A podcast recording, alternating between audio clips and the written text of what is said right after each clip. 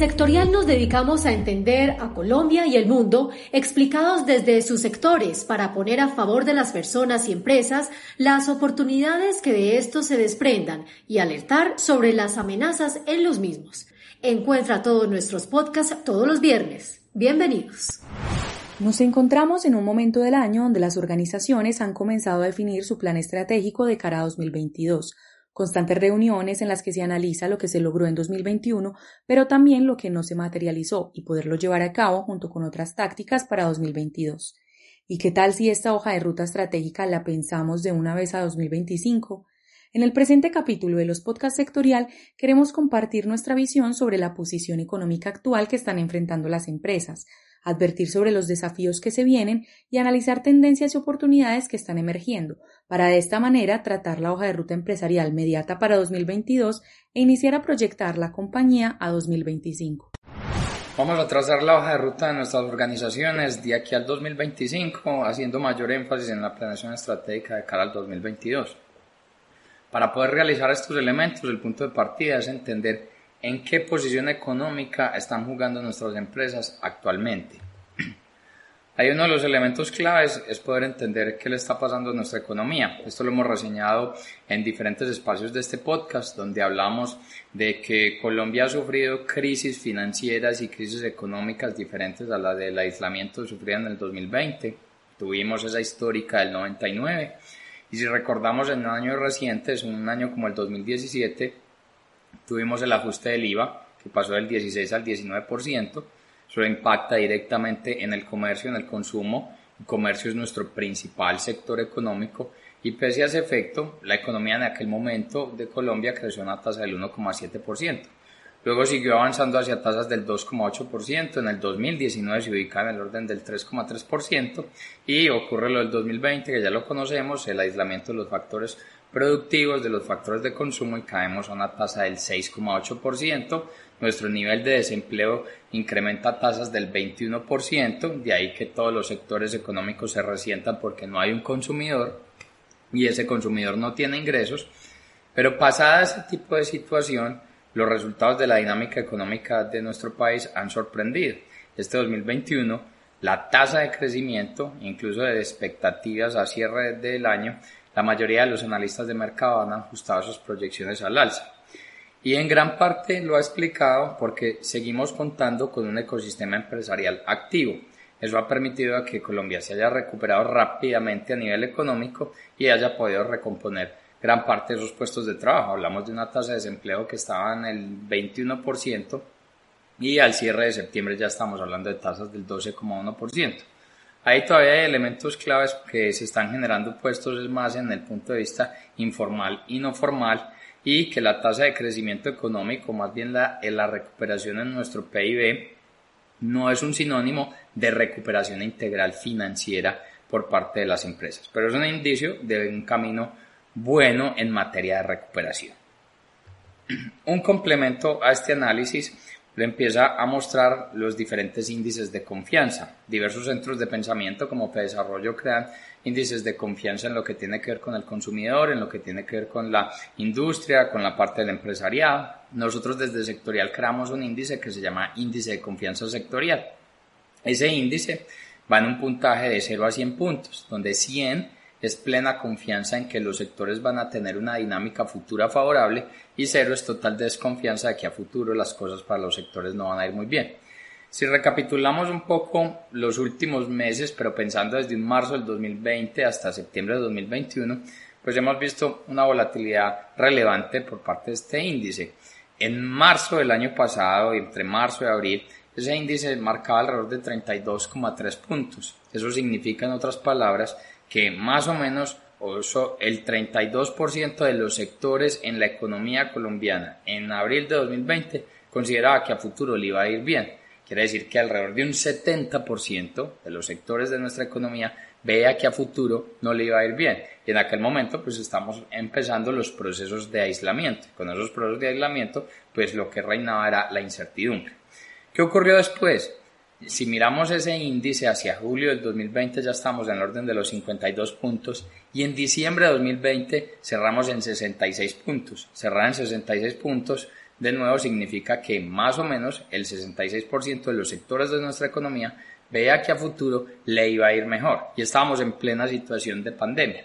¿Qué empezó a ocurrir en el año pasado? Es que como los humanos, la economía se empieza a recomponer, a reacomodar y se empieza a identificar que se pueden hacer negocios en aislamiento, se pueden hacer procesos en, de bajo contacto y de ahí nuestra economía se vaya reacomodando, los empleos se vayan recuperando y tengamos esa tasa de crecimiento o esa tasa de confianza en un punto bastante relevante. Empezamos este año y se dio la amenaza de nuevas cepas, el mundo empezó a aislarse en algunas regiones, Colombia no fue la excepción a comienzos del año anterior, esa confianza que había cerrado el 2020 en 66 puntos retrocedió a 55. Luego, si nos vamos para mayo de este año, por los efectos ya muy puntuales de nuestro país, asociados a toda la dinámica de protesta social, con una reforma tributaria que no pudo pasar y de ahí el diferente estallido social alrededor del país, Estamos hablando de una confianza en 39 puntos, en gran medida expresada por los diferentes bloqueos que estaban impidiendo que las personas les pudiera llegar los productos y que las empresas también les impidiera llegar las materias primas para poder desarrollar los productos. Y por otro lado, aquellos que son exportadores no podían llevar sus productos a los diferentes puertos, en especial de Buenaventura, para poder materializar una exportación. Entonces en aquel momento se decía, hombre, mm, estábamos en un nivel de confianza interesante, la economía estaba mostrando un repunte, pero ahí ya volvíamos a estar en una situación de interrogante. La decisión por parte del gobierno fue intervenir militarmente en las diferentes regiones de nuestro país, levantar esos bloqueos y al momento en que se levantan esos bloqueos se da un reinicio de la recuperación y el nivel de confianza de los sectores pasa de 39 puntos en mayo a 76 puntos en julio. La gran mayoría de los sectores ve que a futuro su situación va a ser favorable. Y es que en gran medida que tuvimos, tuvimos un consumidor aislado, ese consumidor aislado estaba sediento de poder consumir, ya el ticket de sus compras no radicaba solamente en los bienes básicos, empieza a comprar eh, productos del sistema de moda, empieza a comprar vehículos, las diferentes canastas de productos que se encuentran en nuestro país. Y el empresario puede llevar esos productos, esos servicios y de ahí sus tasas de recuperación económica, sus tasas de crecimiento, mostrando unas tasas elevadas. La muestra fue la dinámica del PIB y lo que reseñábamos recientemente de la aceleración que empezó a presentar nuestra economía. Ese nivel de puntaje en julio fue el mayor, fue los 76 puntos. Para septiembre, recientemente, estamos en el orden de 64 puntos. Es un nivel interesante, es un nivel bueno, pero no está siendo la misma tendencia o la misma recuperación que estamos encontrando. Y ahí ya la advertencia empieza a centrarse en lo siguiente, y es que el empresario, los diferentes sectores están viendo que tienen toda la demanda. O sea, si llevan productos al mercado, ahí van a tener eh, la demanda y el consumo. El limitante está siendo en poder llevar los productos al mercado.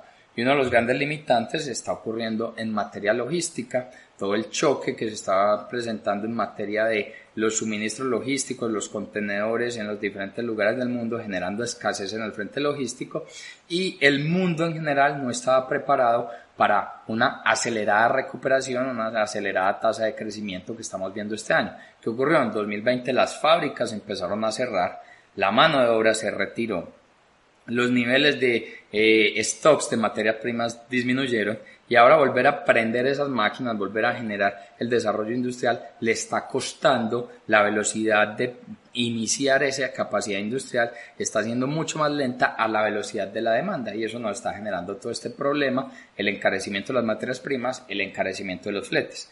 Esa situación que ha visto los sectores, los sectores están observando que va a ser un año que va a tener una buena dinámica en ventas, pero no una buena dinámica en utilidades. Y ahí pone un poco en dudas su confianza en los sectores y por eso hablamos de los 64 puntos. Esta confianza sectorial también nos indica tendencias emergentes. Esas tendencias emergentes eh, alertan a los empresarios sobre cambios en los modelos de negocio. Lo hemos visto el año pasado con el cierre de oficinas físicas y el retorno del coworking. Ahí hay un cambio en el modelo de funcionamiento del modelo de negocio. Otros empresarios cerrando sus tiendas físicas y empezando a abrir eh, los storage o esas especies de bodegas ubicadas en diferentes puntos logísticos para empezar atender el e-commerce, trasladar su modelo de negocio de tiendas físicas a e-commerce o hacer una mezcla entre ambos. para las personas empezar a analizar eh, vivir en formatos co-living, entonces ahí nos genera un desarrollo, un cambio en el modelo de negocio constructivo. Nuevos impulsores en el consumo, donde ya el, eh, el consumidor, las personas empiezan a premiar mucho más la salud, la seguridad del producto, el servicio, la atención personal, la facilidad y la comodidad, la tradición del origen, de dónde viene ese producto, ese servicio y la confianza y reputación frente a las organizaciones. Todos estos elementos de confianza entonces a qué llevaron? Que los diferentes centros de pensamiento empezaran a ajustar sus estimaciones de crecimiento para el 2021 e incluso para el 2022. Si recordamos a comienzos del 2021, se estimaba que nuestra economía iba a crecer este año del orden de un 4%. Y si habíamos entonces caído en el 2020 el 6,8%, en el 2021 nos recuperábamos al 4%, pues nuestro PIB no iba a volver en el 2021 a los niveles del 2019. Siempre se estaba diciendo a comienzos de este año que el nivel de PIB de Colombia semejante al 2019 lo iba a ver hacia el 2023. Bueno, los resultados de PIB en el transcurso del año empezaron a sorprender al alza y los diferentes centros de pensamiento empezaron a ajustar esas proyecciones. La media de mercado está estimando que nuestro país va a crecer en el 2021 al 7,1% y hacia el 2022 esas tasas de crecimiento van a estar entre un 3,5 y un 4%. Encontramos actores como ANIF que piensan que en 2021 Colombia va a crecer al 8,4%, un desarrollo de tasas del 9%, y algunas instituciones financieras han empezado a analizar incluso tasas de crecimiento del 10%. Pensar en una tasa de crecimiento superior al 8% para este cierre del 2021 habrá significado que ese PIB que se estimaba que iba a volver a las tasas del 2019 o a los niveles de 2019 en el 2023 lo habrá hecho en el 2021. Ahora bien, ese nivel de aceleración económica en 2021 va a ser sostenible en el 2022. Las tasas de estimadas para 2022 siguen siendo buenas. Hablamos de un 3,5, un 3,8, eh, un 3,8, un 4%. Pero los niveles que estamos presentando este año van a ser sostenibles pues vamos a analizar esos aspectos en el transcurso de este podcast para poder fijar esa hoja de ruta em-, empresarial. Otro de los elementos bastante llamativos sobre la posición económica en la que nos encontramos actualmente y por ende la posición económica en la que se encuentran las empresas es mirar los diferentes sectores de la economía. Desde sectorial eh, analizamos alrededor de unos 116 sectores. Esos 116 sectores los hemos llevado a 52 principales. Cuando miramos esos 52 principales eh, y observamos el comportamiento de este año frente al 2020, encontramos que los 52, 40 sectores están creciendo frente al 2020. Y cuando hacemos un análisis un poco más ácido, es decir, miremos este 2021 frente a un 2019, aislemos el 2020, el año del cisne negro, para ver si frente a un 2019 eh, nuestro país está creciendo y sobre todo los sectores están mostrando crecimiento, encontramos que los 52 sectores, 31 están mostrando tasas de crecimiento superiores en este 2021 frente a lo del 2019. De ahí que se reafirma que la recuperación en materia económica, en materia de PIB, se va a materializar este año en la gran mayoría de sectores. De nuevo, eso no quiere decir recuperación financiera integral para las organizaciones. De ahí queremos analizar un segundo aspecto, y es bueno, esa es la posición económica actual de nuestras compañías, de nuestras organizaciones, pero ahora, ¿cuáles son los desafíos empresariales que se vienen, tanto para el 2022, para definir esa hoja de ruta más inmediata, pero pensemos mucho más allá y pensemos hacia un 2025? Primero partamos por el mundo, alrededor del planeta que está ocurriendo. Y es que pensar en una concepción de una empresa como un organismo aislado que simplemente se dedica a llevar productos y servicios para una necesidad de, de consumo, eso terminaba siendo una visión bastante histórica, bastante retrógrada de lo que genera una compañía. Una compañía debe estar alerta en el, a nivel global en qué está pasando, qué le está pasando al mundo en materia de conflictos. Se habla, y esto es un análisis del Global Conflict Tracker, que es una institución independiente de Estados Unidos, dice que en el mundo hay alrededor de unos 27 grandes conflictos. Históricamente, veamos que los conflictos eran principalmente por guerras. Ahora, los desafíos de la globalización están mostrando marcados, marcados cambios. Los 27 conflictos ninguno ha mejorado en el tiempo, por el contrario, cinco han empeorado. Y estamos hablando desde elementos tradicionales como las crisis de, la, de las Coreas, el tema de Corea del Norte con Corea del Sur, pero también estamos viendo tensiones en el mar este de China, una disputa territorial en el mar del sur de China. Si seguimos avanzando por las diferentes regiones, pues empezamos a hablar de las inestabilidades políticas en el Líbano, los conflictos en Ucrania, la relación entre Rusia y Ucrania por todo el tema que tiene que ver con el traslado del gas, la guerra que estamos viendo que se vivió en, Afganistán, en el retorno de los talibanes al poder. Vemos elementos en los conflictos en Etiopía, la violencia en la República Democrática del Congo. Y eso, visto lo que pasa un poco entre Europa, Asia, África, pero venga, vamos a nuestra región y vemos eh, una marcada inestabilidad política en Venezuela, vemos una violencia criminal en México, pero no solamente eso, acabamos de pasar una inestabilidad marcada en Haití, una región marcada por la protesta social, Colombia no es la excepción a ese tipo de situación. Entonces, ante este mundo de estos diferentes conflictos, ¿cuál va a ser el rol de las organizaciones, de las empresas en este entorno? Ese empieza a ser uno de los grandes desafíos a enfrentar en los próximos años. Otro aspecto es la visión frente a la globalización. Si recordamos, Colombia desde 1991 ha tenido una visión de apertura económica la constitución de aquel, momento, el liderazgo de César Gaviria, para poder desarrollar un tema de una economía colombiana mucho más abierta al mercado y tal vez eso era, digamos, el nivel acertado en el crecimiento, en las políticas de crecimiento económico, un país conectado a nivel global. Resulta que cuando se empieza a preguntarle a las personas alrededor del mundo, y esta fue una encuesta que realizó Ipsos sobre cuál es su posición frente a la globalización, la visión positiva de las personas viene reduciéndose alrededor del planeta. Se estima que en promedio esa visión favorable ha caído 10 puntos desde el 2019. Es decir, en 2019 el 58% de las personas alrededor del mundo consideraban que la globalización era buena para su país. Ahora en 2021 esa visión positiva ya es del orden del 48%. En el caso particular de Colombia, estamos hablando que en el 2019 la visión positiva frente a la globalización era del 74%. En la actualidad, o en el 2021, estamos hablando de un 54%. Y revisemos que los elementos de cerrar las economías vienen tomando protagonismo en los últimos años. Un fenómeno visible se ve desde el 2018 por la guerra comercial entre Estados Unidos y China, guerra comercial que tiene mucho tiempo atrás, pero hemos visto también fenómenos como el Brexit en Europa liderado por el Frente del Reino Unido. Hemos visto políticas de, de, diferentes elementos de encerrar las economías, como caso de Japón. Nuestra región no es la excepción con un vecino como Brasil, políticas demasiado, demasiado cerradas. Entonces, esas visiones proteccionistas del mundo lo que están generando es unos retos para la entrada de bienes. Eh, sin embargo, las personas están considerando esto frente a la globalización, no frente a los capitales. Cuando a las personas se les pregunta si el ingreso de inversión extranjera a su país es esencial para el crecimiento, el 63% considera que así es. Entonces el mundo está atento a recibir capitales, pero no quiere conectarse de la misma manera o hacer el comercio que se generaba eh, tradicionalmente o ese mayor volumen de apertura económica. Un ejemplo claro de esto es cuando uno mira los volúmenes de exportación y de importación que se han generado en nuestro país.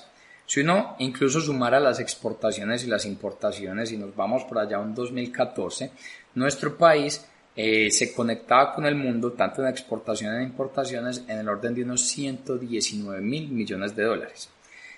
Si le damos un seguimiento año a año y todavía no tomemos 2020, porque 2020 mm, digamos que era claro que iban a caer las exportaciones e importaciones por el cierre de los factores productivos y de consumo alrededor del mundo en medio del aislamiento, y nos fuéramos hasta el 2019, en 2019 lo que movíamos con el mundo entre exportaciones e importaciones era de 92.192 millones, o sea que hemos caído tanto en el volumen de productos que llevamos hacia afuera como los productos que tomamos del extranjero. ¿Qué nos está mostrando esto? Es que estamos viviendo un mundo cerrado eh, diferentes elementos proteccionistas que están generando desafíos para las empresas en encontrar nuevas fuentes de demanda y atender las necesidades de consumo interno, teniendo en cuenta que nuestro país no es un gran productor de materias primas, gran parte de esos productos los estamos eh, importando. Y si tenemos economías cerradas que no nos permiten traer los productos o que le dan prioridad de llegada de esos productos a otras naciones, pues ponemos en reto el acceso de nuestra población y de las empresas a esos bienes que requieren. El gran ejemplo es lo que está ocurriendo con los precios de las materias primas alrededor del mundo. Miremos los precios de los diferentes productos. Tal vez los protagonistas son hierro, acero, eh, aluminio, que son los que necesitamos en gran medida para el desarrollo constructivo. Pero en los diferentes segmentos estamos viendo un marcado encarecimiento de materias primas, en gran parte explicados por un mundo cerrado. ¿Qué tienen que hacer las empresas entonces? Empezar a pensar en un mejor mapeo de la cadena logística, diversificación en las fuentes de abastecimiento, desarrollar planes de contingencia para el acceso de los bienes y una responsabilidad social en las nuevas reglas para las empresas eh, logísticas que son las que nos ayudan a traer esos bienes del extranjero o llevar nuestros bienes a otros lugares del mundo. Si continuamos con esta visión global o esta visión internacional que van a afectar a nuestras empresas en el país, uno de los elementos que han tomado mayor protagonismo es la ciberseguridad. De hecho, el Foro Económico Mundial está catalogando a la ciberseguridad como la mayor amenaza no ambiental para la humanidad. Un análisis que realizó el Banco Interamericano de Desarrollo junto con la OEA donde midió las capacidades de ciberseguridad de Colombia. Ese análisis lo hizo en el 2016 y lo hizo en el 2020 y generaba un puntaje de 1 a 5, donde 1 era la etapa inicial en capacidad de ciberseguridad y 5 era una etapa avanzada. Y para el 2016 la media de nuestros resultados estaba en el orden de 1,6 puntos. En el 2020 ya estamos en el orden de unos 2,6 puntos. Hemos tenido un avance interesante en las capacidades de ciberseguridad. Y esas capacidades de ciberseguridad se traducen en poder tener al interior de las empresas una política de seguridad cibernética. Un tema es tener una política y otro es que las personas la apliquen, eso es cultura, tener cultura cibernética. Otro elemento es formar a las personas para el desarrollo cibernético, para el desarrollo de seguridad cibernética. Y otro aspecto ya es sobre todo los estándares en, en materias organizacionales y la capacidad de acceso a tecnología. En los diferentes elementos Colombia ha mejorado. Llama la atención aspectos como mm, que las empresas tengan una redundancia en su sistema de comunicaciones, todo lo que se denominan los backup, que las personas comprendan la necesidad y la relevancia de la producción, de la protección de su tecnología. Eh, elementos asociados a el tipo de software que utilizan las compañías. O sea, estamos viendo también fenómenos de eh, piratería en software y que empresas adquiriendo ese tipo de, de contenidos o de aplicativos para sus organizaciones. Eh, esos como los principales elementos. Ahora bien, ¿qué, ¿qué, va a ocurrir? Y es, en el mundo se están presentando una gran cantidad de ataques hackers que eh, cuando estamos viendo unas organizaciones donde ahora la gran ventaja, la gran fortaleza de las compañías no es el producto, el servicio y los clientes, sino los datos que se desprenden de eso, Grupos hackers empiezan a secuestrar esos datos a través de ataques malware. Entonces empezamos a pagar al interior de las organizaciones rescates por ese secuestro de datos. A eso se refiere la mayor vulnerabilidad en materia de ciberseguridad. Y eso se va a acelerar en mayor medida en los próximos años y por eso estamos hablando de una hoja de ruta no para el 2022, o sea, de manera inmediata para el 2022, pero sobre todo hacia el 2025. Estos elementos de ciberseguridad se van a acelerar con la transformación digital, las personas cada vez trabajando más desde la casa, desde el aislamiento, sistemas híbridos, entonces unos días desde la casa, otros días desde la oficina, entonces cuáles son los niveles de seguridad desde el trabajo en el hogar y se viene la implementación de tecnología 5G. Esos elementos van a generar mayores vulnerabilidades si al interior de las organizaciones no hay una política de seguridad cibernética. Vámonos a elementos muy ya específicos en nuestro país. Y entonces si estamos hablando de esta serie de desafíos, pues necesitamos el equipo, el talento humano al interior de las organizaciones trabajando para poder atacar esos desafíos.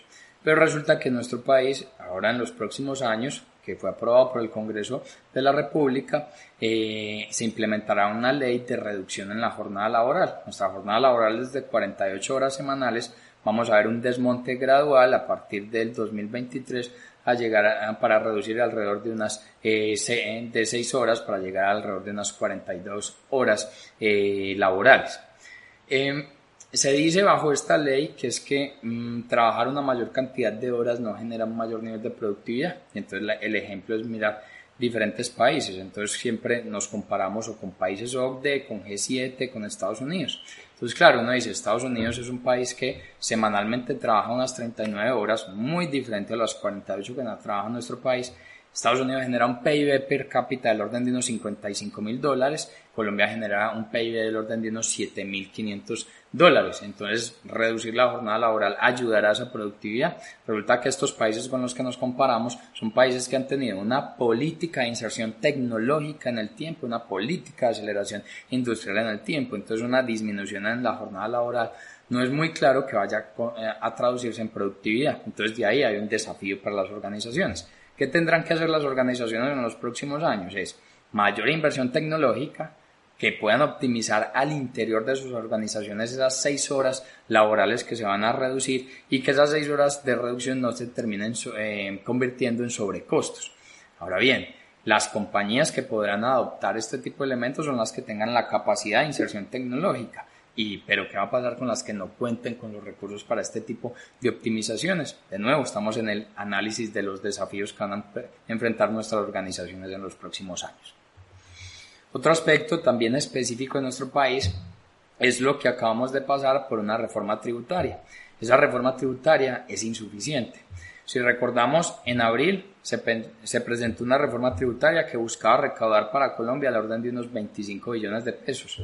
Se generó a través de esa reforma el estallido en materia de protesta social. Entonces se cambiaron una serie de elementos sobre esa reforma y hablamos de la última que fue aprobada recientemente que recaudará el orden de unos 15 billones de pesos. Esos 15 billones de pesos van a traducirse en recursos tangibles de aquí al 2023, que es cuando empiezan las empresas a pagar un impuesto de renta del orden del 35%. De ahí ya hay un gran desafío. Las empresas colombianas están pagando una de las mayores tasas de tributación sobre sus utilidades alrededor del mundo. Entonces, con un alto nivel de carga tributaria se logra hacer un sostenible una organización. Eso es un, desafío. Pero el principal desafío es que a nivel de gobierno, esta reforma que verá recursos tangibles en 2023 no va a ser suficiente. Y entonces va a ser muy probable que veamos el próximo año, en el 2022, un nuevo cambio en materia tributaria.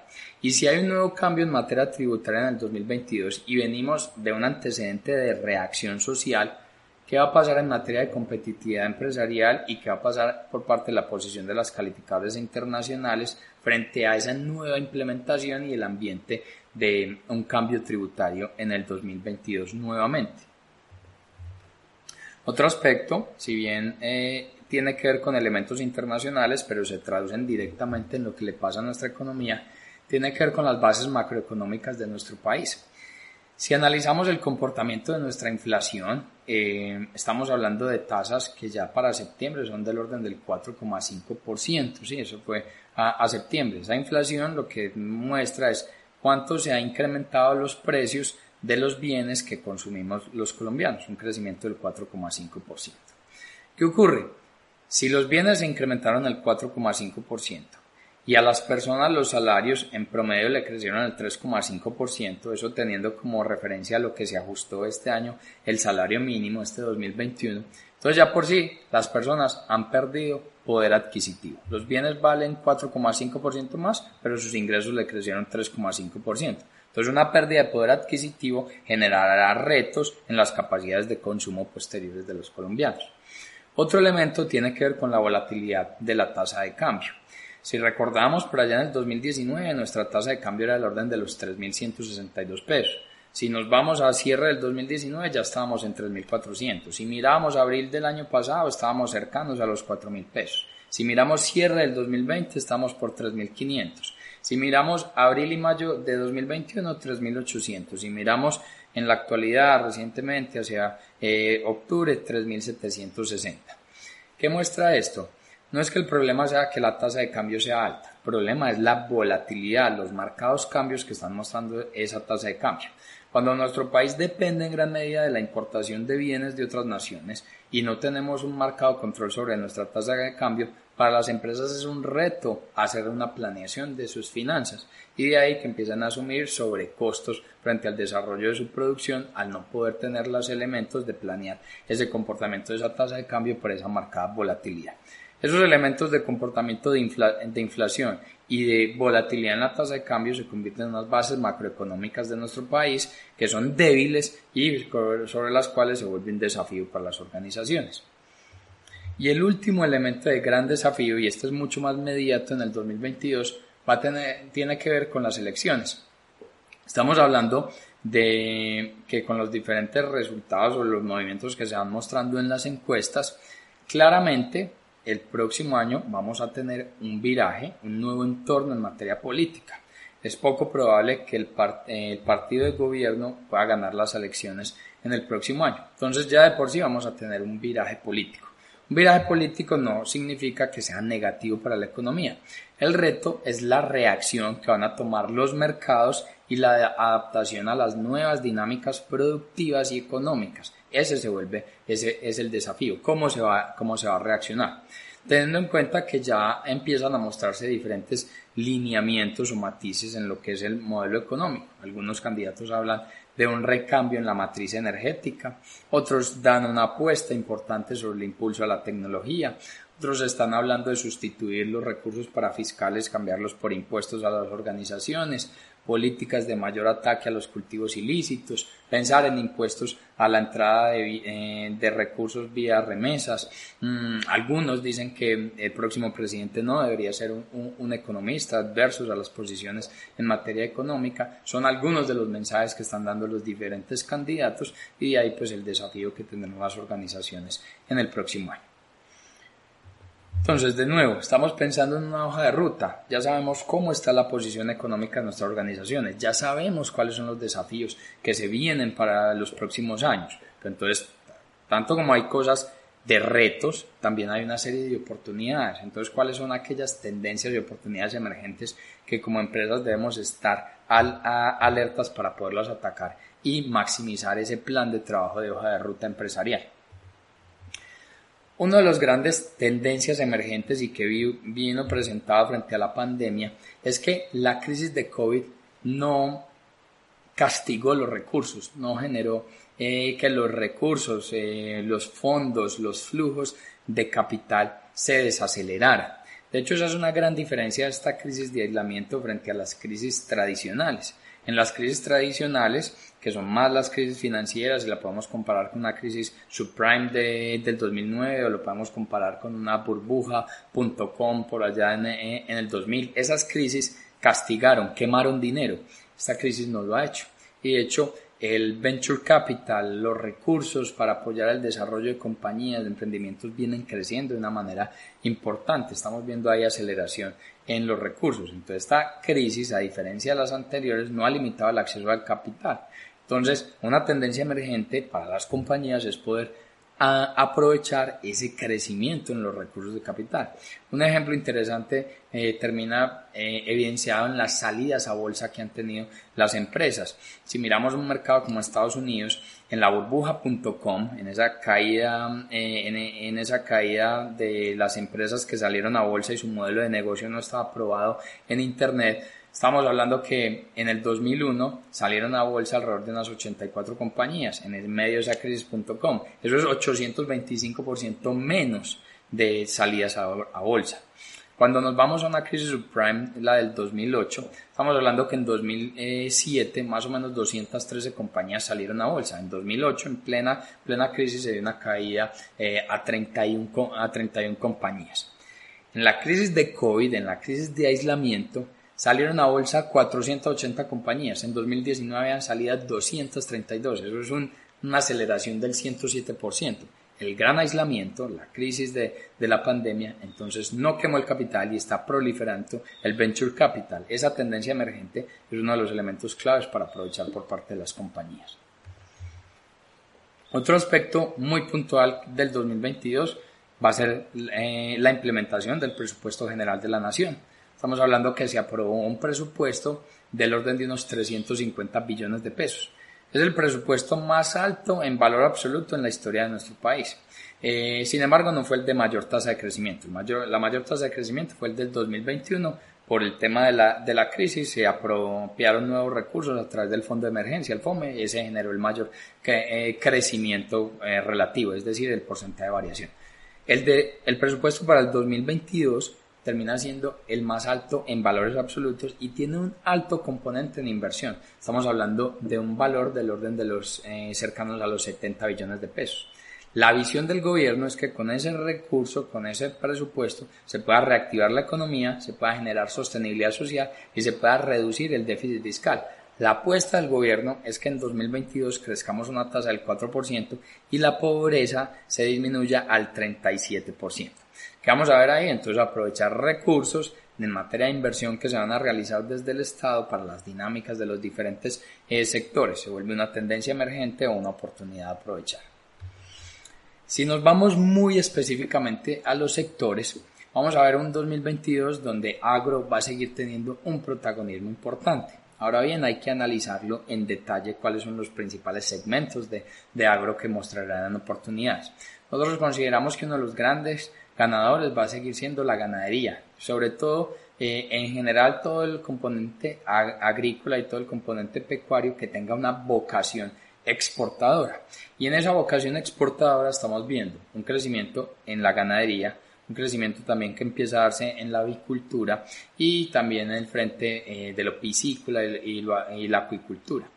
También estamos viendo la marcada proliferación del cannabis, no solo en el segmento medicinal, estamos hablando del segmento cosmético, estamos hablando también del segmento textil, comportamiento creciente del limón, tradicionalmente hemos hablado de aguacatejas, de cacao, Ahora dinámicas también bien interesantes en las frutas frescas. En las hierbas aromáticas son algunos de los ejemplos de mayores tasas de crecimiento en materia de exportación.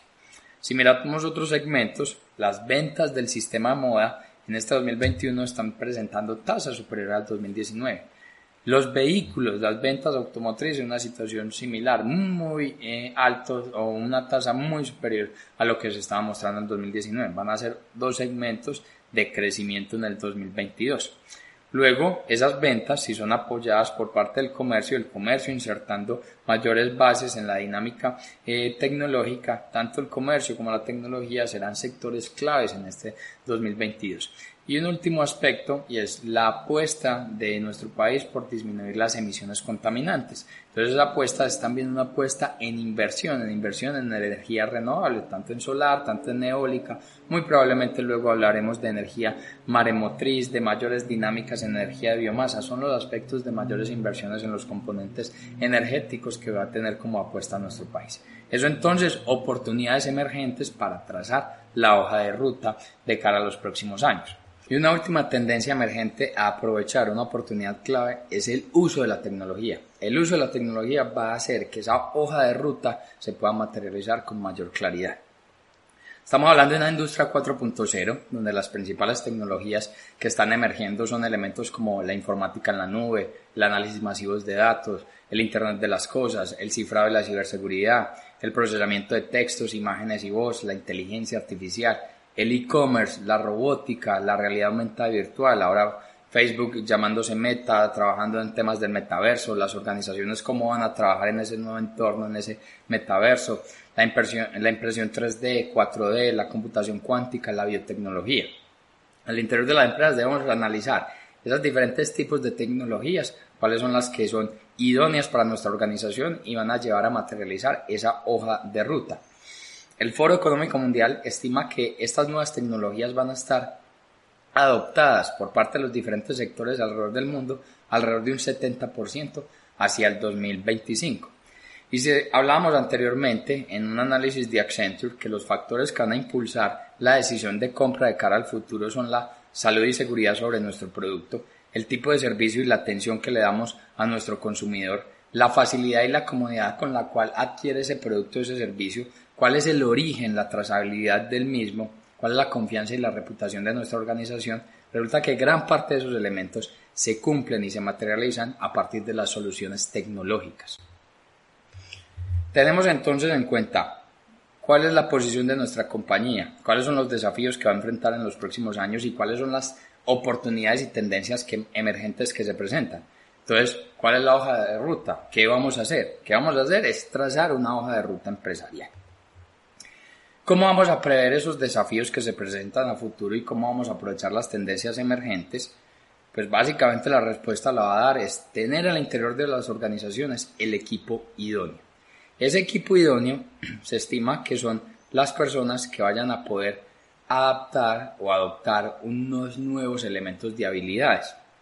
Esas habilidades provienen de las capacidades de poder tener un aprendizaje activo y estratégico, la capacidad de eh, dar solución a problemas complejos, el pensamiento crítico, la creatividad, originalidad e iniciativa, el liderazgo y la influencia social, la apropiación tecnológica, las capacidades de programación y diseño tecnológico, eh, el equipo, la tolerancia al estrés y la, flexibilidad, el razonamiento y la ideación, el entendimiento y la experiencia del usuario, la inteligencia emocional, la capacidad y la orientación al servicio, la, la, capacidad de análisis y evaluación de sistemas, la negociación y persuasión, el pensamiento analítico innovador.